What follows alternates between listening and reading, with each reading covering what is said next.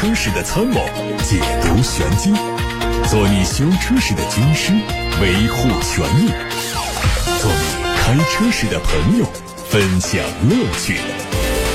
调频九二七，傍晚六点半，董涛说车，只和车友在一起。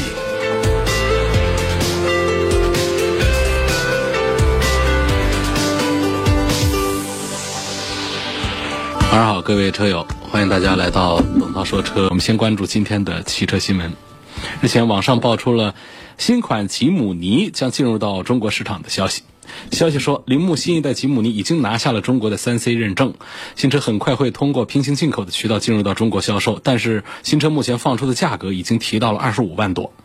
新一代车型对车架做了重新设计，采用了梯形桥以及三连杆式的整体后桥，强度方面比上一代有提升。虽然新款车型四驱还是分时四驱，不过它配备了低速四驱，扭矩可以放大两点六倍，所以在脱困能力方面较上一代性能更强，同时可塑性也更高。外媒报道说，当地时间十月十五号，法国经济部长表示，在选择雷诺新任 CEO 的时候，候选人的企业改革经验和过往的记录比国籍更加重要。意思是说，很可能不需要一名法国人来担任下一届雷诺的 CEO。十月十七号，全球极致运动 SUV 全新一代名爵 ZS 在六朝古都南京采用国内首家以售票形式的发布会正式上市，推出七款车型，扣除了四千元的购置税补贴之后，实际支付价为七万五千八到十万八千八。尺寸方面，新款的名爵 ZS。长四米三二三，宽一米八零九，高一米六二八，轴距两米五八五。相比现款的变化不大。作为改款换代车型，全新的 ZS 外观部分做了很大的调整，中网做了重新的造型，采用了黑色的蜂窝状设计，后视镜和尾灯组也做了熏黑，搭配了五辐式的运动轮毂和红色的刹车钳，运动感十足。配置方面，全新一代的名爵 ZS 全系用了 L2 加级别的自动驾驶技术，集成了 ACC 自适应巡航、LDW 车道偏离警告、带骑行人保护的自动紧急刹车，以及包括了交通拥堵辅助和集成式巡航辅助等功能的 L2 加级别的自动驾驶。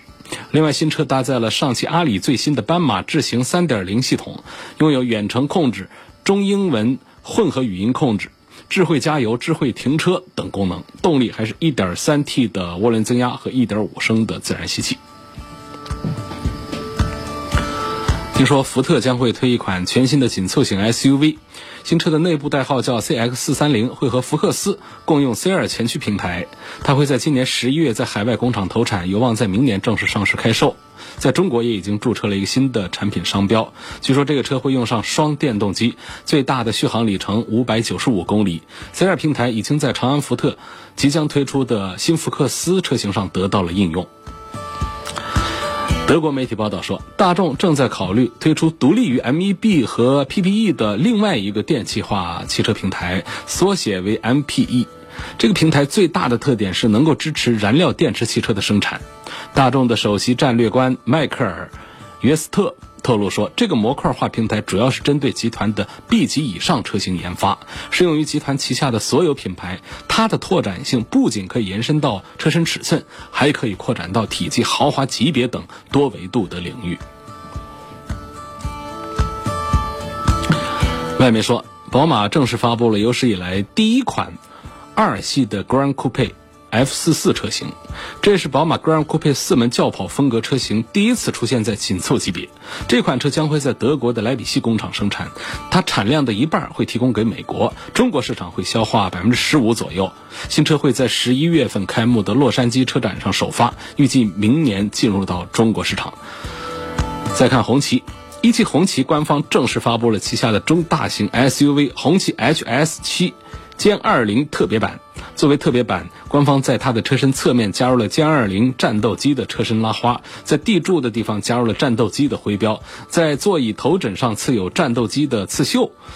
从这些特殊的元素上彰显它的特殊之处。作为特别版本，但是它的动力版本呢，仍然是延续了现在的普通车型。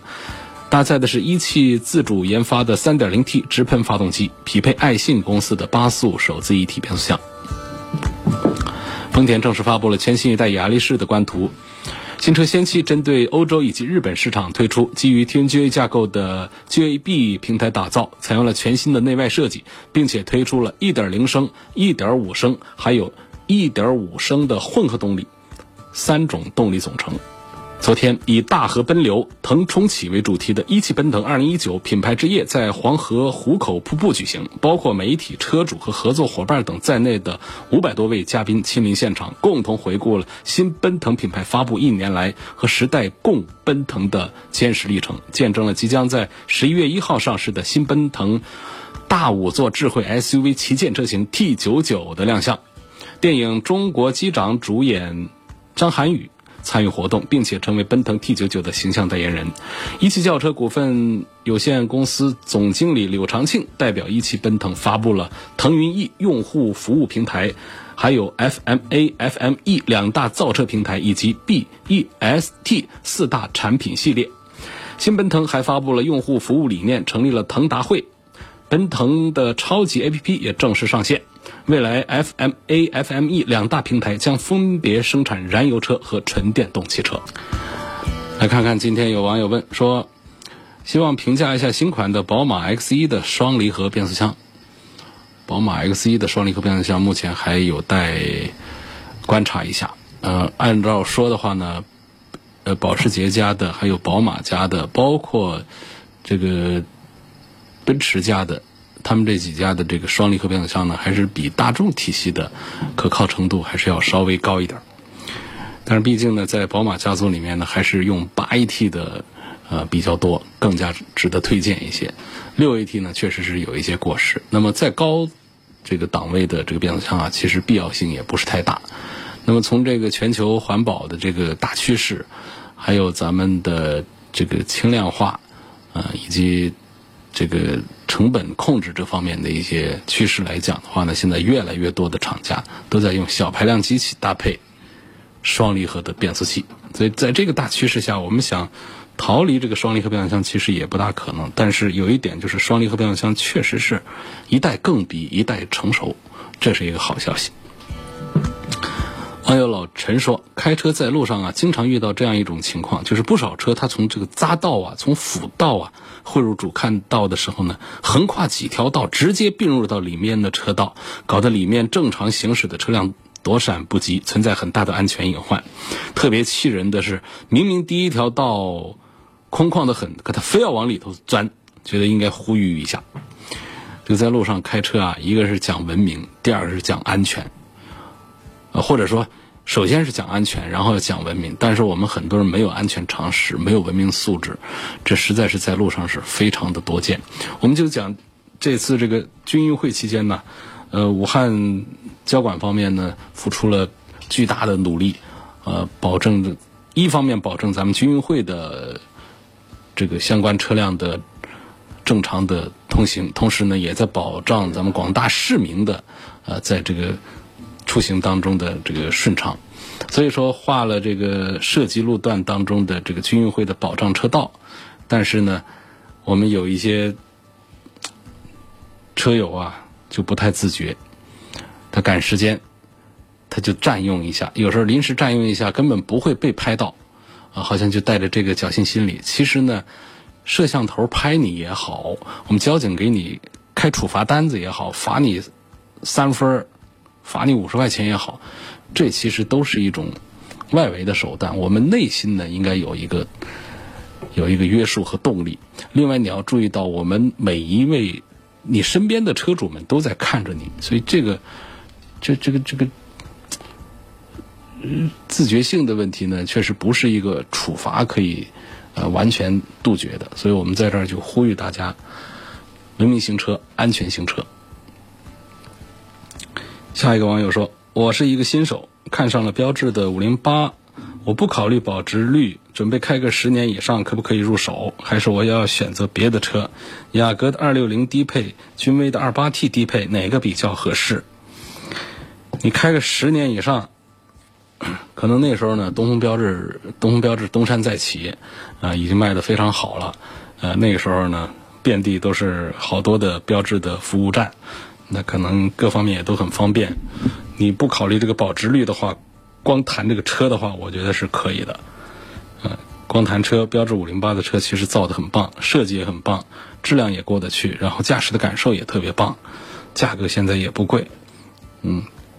但是呢，我认为完全不考虑保值率，这并不可取。另外呢，即便是保值率我们不考虑，我们十年不卖车，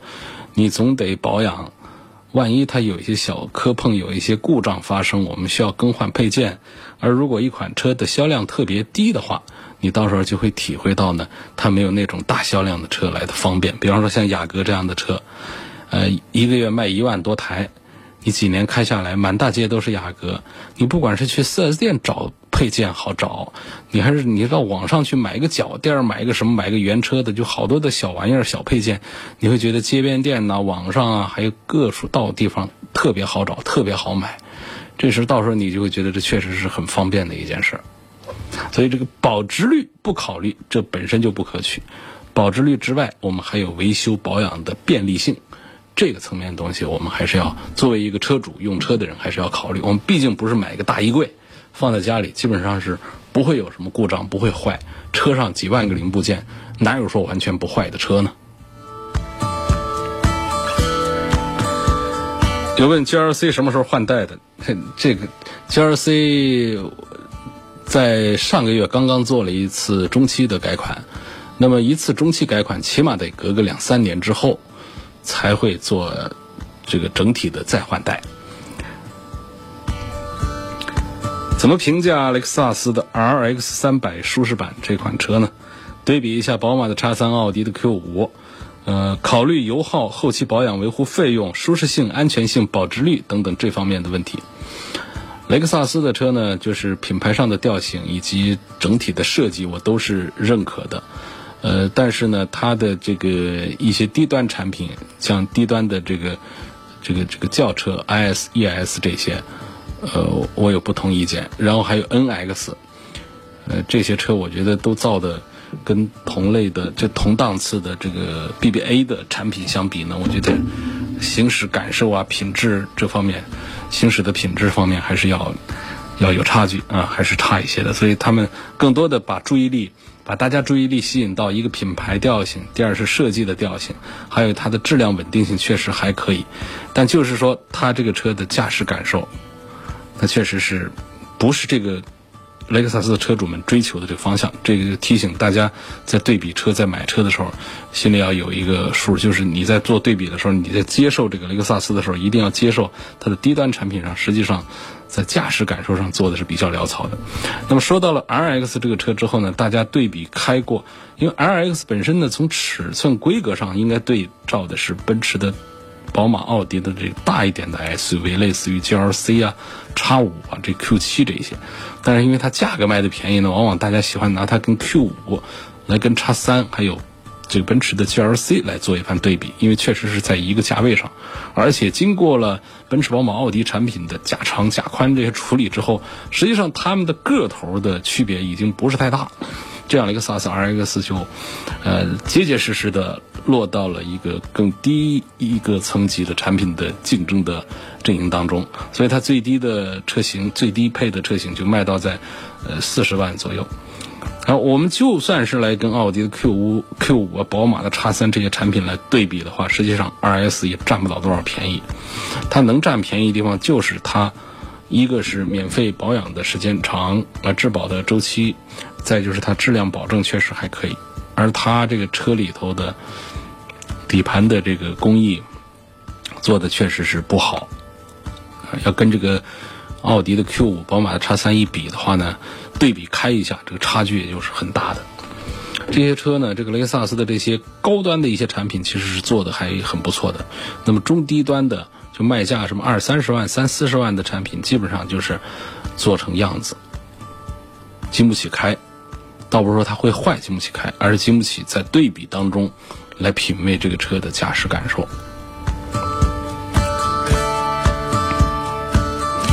下一个问题说。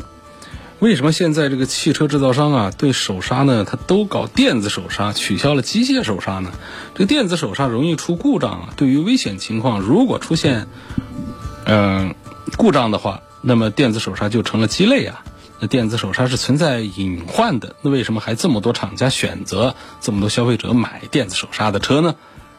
啊，那么机械手刹的可靠稳定性远远高于电子手刹，啊，机械手刹安全可靠，但是它路在何方呢？对于取消电子手刹，请问你有什么意见？这是两种不同的驻车方式，啊，都是为了把车轮子给刹住了，就是停车状态下的驻车，各有利弊。其实，倒不是一定是手刹的就一定最可靠，啊，就是各方面都好。电子手刹呢，省空间，啊，操作方便，对于一些马大哈的车主是很实用的，并且符合未来汽车的发展潮流。但是呢，它确实有维修成本高、不大稳定。哎，这些缺点，机械手刹呢，它结构单一，操作简单，也操作方便，但是同样也存在安全隐患。比如说，你有的人这个胳膊劲儿小，刹车的力道比较小，甚至有忘了松手刹，直接开车，导致这个刹车过热、失灵等等，这不都是隐患吗？那比较这两种刹车的弊端，会发现，他们在极端情况下都存在安全隐患，甚至。机械手刹出现隐患的概率还高于电子手刹，所以这个电子手刹成为主流趋势啊，是对的，是应该的。我们继续来回答大家的买车、选车、用车问题。张先生他通过八六八六问过来说，希望普及一下军运会专用车道一般是哪一股车道？是在左边还是在右边？呃，第一呢，不是所有的道路都会设军运会的专用车道，只有涉及到的。呃，很少的一些路段会设置军运会保障车道。凡是设有军运会保障车道的，在地上以及在天上，当然这种说法是比较土了，也就是在地面有的有粘贴，然后呢，就是在一些路灯杆子上呢，也会有这个大的标识牌，这上面写的很清楚，这一条道。它是军运会的保障车道，那么军运会的保障车道呢？从规律上讲呢，绝大多数基本上现在在武汉市区呢，呃，宣传部门、交管部门，呃，发出的信息显示呢，是靠左边，也就是靠中间车道。如果说是有护栏的，就是紧贴着左边护栏的这一条车道；如果没有护栏的，就是紧贴着中间的双黄线或者说单黄线的这根车道，就是在左边。另外还有一个特点，大家特别好找，就是你看着宽宽敞敞的一条车道没有车跑，那它十有八九就是军运道了，你就别去了。但你看到偶尔有警车从上过，还有一些大客车从上过的话，那些车呢，它像一些有一些大客车，还有一些呃考斯特这样的车，他们都是军运会的官方用车，或者说是发放了通行证的车辆。下一个问题问到了奥迪 Q2L 和奔驰的 GLA 这两款车，四十岁的女士该选哪一款比较好？嗯，Q2L 要优惠过后要更便宜一些，但是我还是赞成奔驰的 GLA 多一点，因为 Q2L 上面呢，呃，这个 1.4T 的发动机没问题，但是它用的双离合变速箱是干式的 DQ200，啊，这个。我不推荐它的原因就在这儿，嗯，BQ 两百这个型号呢，确实在 A 三上就吐槽的就啊很多，那么在探戈上也在用，探戈的前驱车一点四 T 上也在用这个 DQ 两百，那么在奥迪的 Q 二 L 上也在用这个 DQ 两百，这是我虽然它便宜也不推荐的这么一个原因。何先生通过八六八六六六六六留言说，希望从性价比、车辆品质方面对比一下东风风神的 H 二七和吉利的博越。吉利的博越比风神的 H 二七要做得好一些。啊，博越呢是吉利最早和沃尔沃呃一起来就是合作状态下，作为吉利的一个转型的产品，在新的平台上。呃，在设计、在品质、在技术很多方面参照了沃尔沃的相关的产品之后造出来的车，到后面的领克呢就更是上了一个台阶，所以这个吉利的博越呢明显还是比咱们东风风神的 H 二七在设计、在驾驶感、在用料、在做工这方面都要足一些，都要好一些。呃，在近似的价格下，哪怕吉利的博越要贵一点的话，我觉得相对这个风神的 H R 七来说，也是这个更值得考虑买一些的。下一问题，许先生说，油耗故障后期维护方面对比一下英菲尼迪 Q50L、凯迪拉克的 XTS、雷克萨斯的 ES 两百。你特别关注这个油耗、故障率和后期的维护保养的话，你就买这个雷克萨斯的 ES 两百。它是确实是在这三个方面，因为一车可能有十几个方面，有上十个值得关注的方面，但是雷克萨斯刚好就在这三个方面吧。ES 两百在油耗、在故障率、在后期维护保养这方面呢，比英菲尼迪和凯迪拉克的产品有一点点优势。来看董涛说车微博上的问题，呃，希望评价一下大众威揽的优缺点，呃，希望推荐这个三十万、三十万以内的车子。威揽这个进口的旅行车，我觉得还是很划得来的，呃，尤其是它有一个配置的这个降价，就是好像是二点零 T 的低配降价特别厉害，基本上就是跟咱们这个。呃，合资生产的是一个价格了，跟跟合资的迈腾这些车都是一个价格了。那我觉得进口大众的制造工艺这方面还是非常的讲究。那德国工厂的产品特别能代表这个德国人的这种特别轴的这种精神。那他们的车的制造呢，虽然说也会有一些故障率，但是你会从细节之处会发现他们在这个制造工艺方面有相当的讲究的。这个日本车跟这个德国原产车之间呢，他们都会有一个制造工艺很讲究的一个特质，而区别在于呢，就日系车呢，它更在乎的就是这个车的产品的质量的稳定性，它放弃了更多的那种厚重厚实啊啊这种方面的一些考虑。那么德系车呢，它也很讲究这个工艺，但是呢，它更注重的就是这个车子它要。呃，在这个安全性能方面呢，在操控性能方面的表现要更好一些。有了这样一些考虑之后呢，它往往它虽然说是很用心的，包括像进口大众原来有一个车，呃，D 级大车叫辉腾，最后是实在是卖不动，最后是停产了，就不做了。那在透明工厂手工打造这车，其实在工艺品质上是非常高的，呃，但是呢，它的质量稳定性它仍然是不好。啊，老外坏，开辉腾的人呢，投诉是特别的多，呃，导致最后呢口碑不好。当然也有品牌方面和营销方面的关系啊。最后这个车是停产，所以这个德国车，我是说它的制造工艺是很讲究，但是呢，它的质量控制，它仍然是做的不如同样讲究工艺的这个日系车好。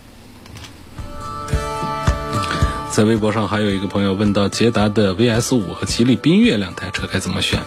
稳定性上谁更值得推荐？呃，捷达的 VS 五的稳定性我们现在还缺乏数据，因为出来的时间太短了，我们对它缺乏考察，不知道它能不能顶得住多长时间的使用。吉利的缤越呢，一直的表现就一般化，就不算是特别好的这个质量稳定性，所以关注这个性价比和质量稳定性的话呢，性价比呢这价格上肯定都便宜，似乎都还是性价比不错，但是在稳定性上这两个车。一个捷达 VS 五呢是缺乏，呃，案例缺乏数据，太新了，而吉利的缤越呢本身的表现就不大好，所以这两个车呢我们就只能说到这么多。在广州买车回湖北上牌照，这个交强险在 4S 店买的，买的广州的，那回湖北上牌照受影响吗？那保险代缴车船税要不要开具有关证明？据说车船税是地方税。呃，我在这边交了有影响吗？这恐怕还是有点问题吧。因为因为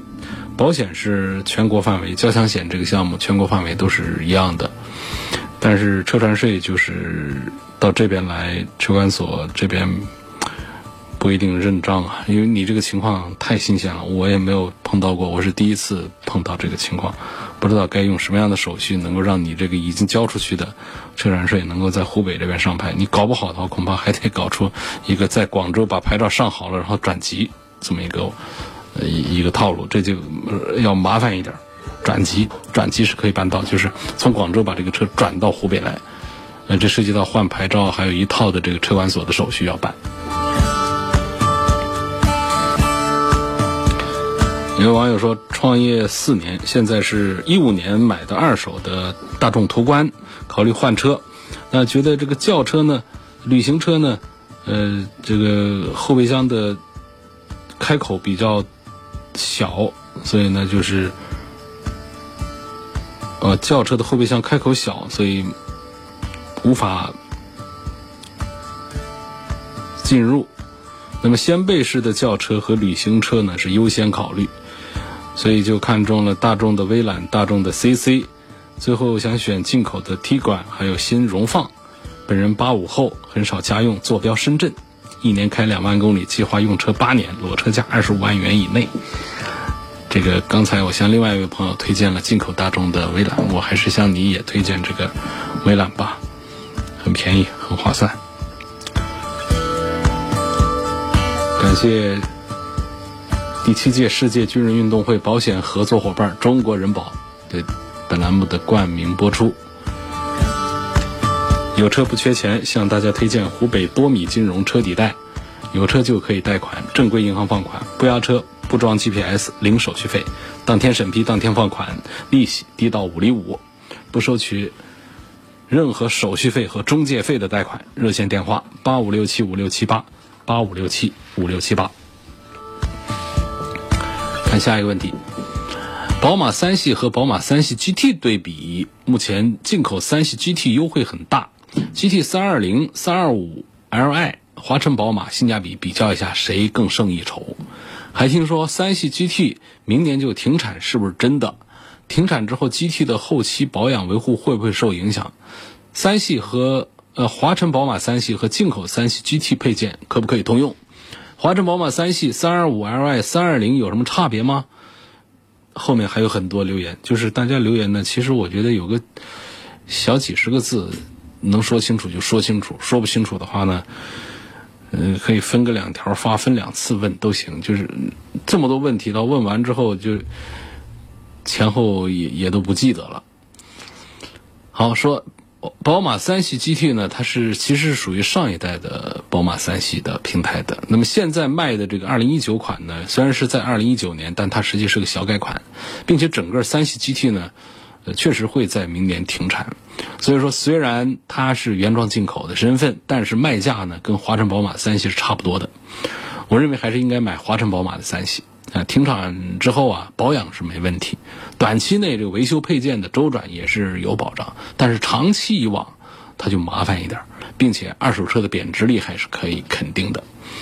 后面关于这个二零二零款的三二零啊，说这个动力会比三二五的调低多少，我没有准确的消息，所以也不做评价。目前华晨宝马的三系不是只有一个动力吗？一百八十多匹马力的三二五。这一百八十多匹马力，实际在三系上，我觉得就应该作为一个入门的一个动力了。但是又听说要推一个三二零，不知道会把这个二点零 T 的调成多大的功率，调到一百五左右，调到一百五左右，但那就真的是开起来还是有点差一点意思了。